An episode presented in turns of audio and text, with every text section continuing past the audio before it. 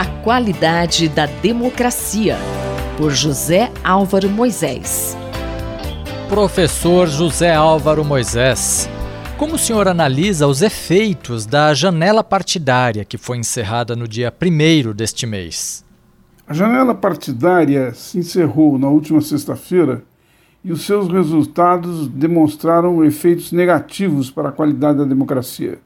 De acordo com uma lei de 2015, de quatro em quatro anos, seis meses antes das eleições proporcionais, os parlamentares que quiserem podem trocar de legenda sem ferir a chamada fidelidade partidária. O período de um mês permite a deputados federais e de estaduais trocarem livremente de partidos, sem o risco de perder os seus mandatos.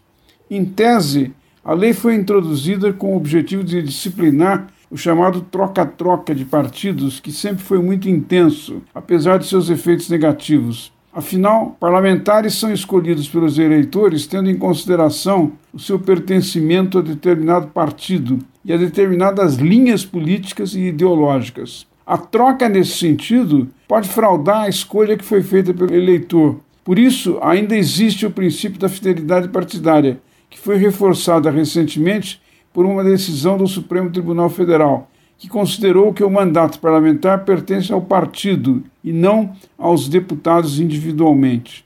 Olhando em conjunto os resultados da janela deste ano, os partidos que mais se beneficiaram com as mudanças foram o PL, o Progressistas e o Republicanos, todos integrantes do chamado Centrão que apoia o presidente Jair Bolsonaro.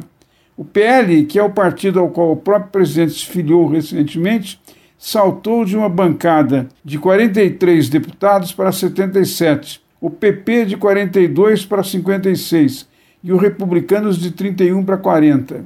Em compensação, o partido que mais perdeu parlamentares foi a União Brasil, que é uma fusão dos antigos DEM e PSL. O União perdeu 29 parlamentares federais, indo de 81 para 52 deputados. Além do União, partidos de esquerda e de centro-esquerda também perderam parlamentares, como foi o caso do PSDB, que perdeu seis, o PSB, que perdeu sete, e o PDT, que perdeu sete também. Partidos menores, como o PV e o PSOL, também foram afetados. Professor, e como o senhor analisa o sistema partidário brasileiro?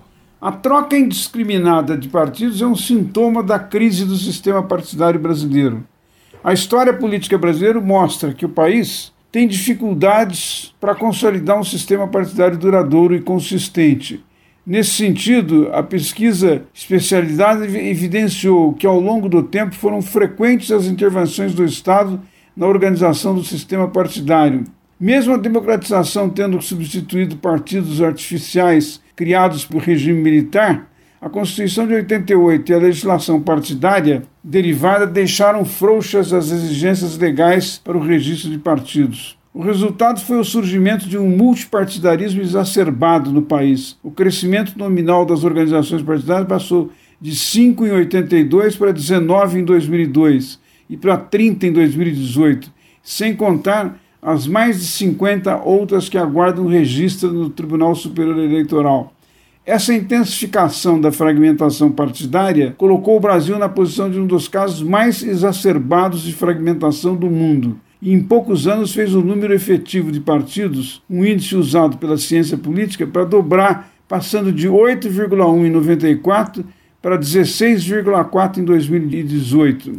Essa fragmentação, baseada em regras disfuncionais de representação, impacta negativamente a formação de coalizões governativas ao tornar os presidentes reféns do grande número de agremiações, muitas das quais sem nenhuma identidade ideológica ou programática. Afora tudo isso, as trocas feitas pela janela partidária, embora sejam vantajosas para os parlamentares que desejam se alocar aonde entendem que está o núcleo do poder, de modo a favorecer a barganha de suas propostas, têm poucos resultados para os eleitores, esses não são informados nem dos critérios que levaram às trocas de partidos por seus representantes, nem vislumbram em que sentido as trocas vão melhorar as políticas públicas e, portanto, desse modo, poder melhorar a qualidade da democracia.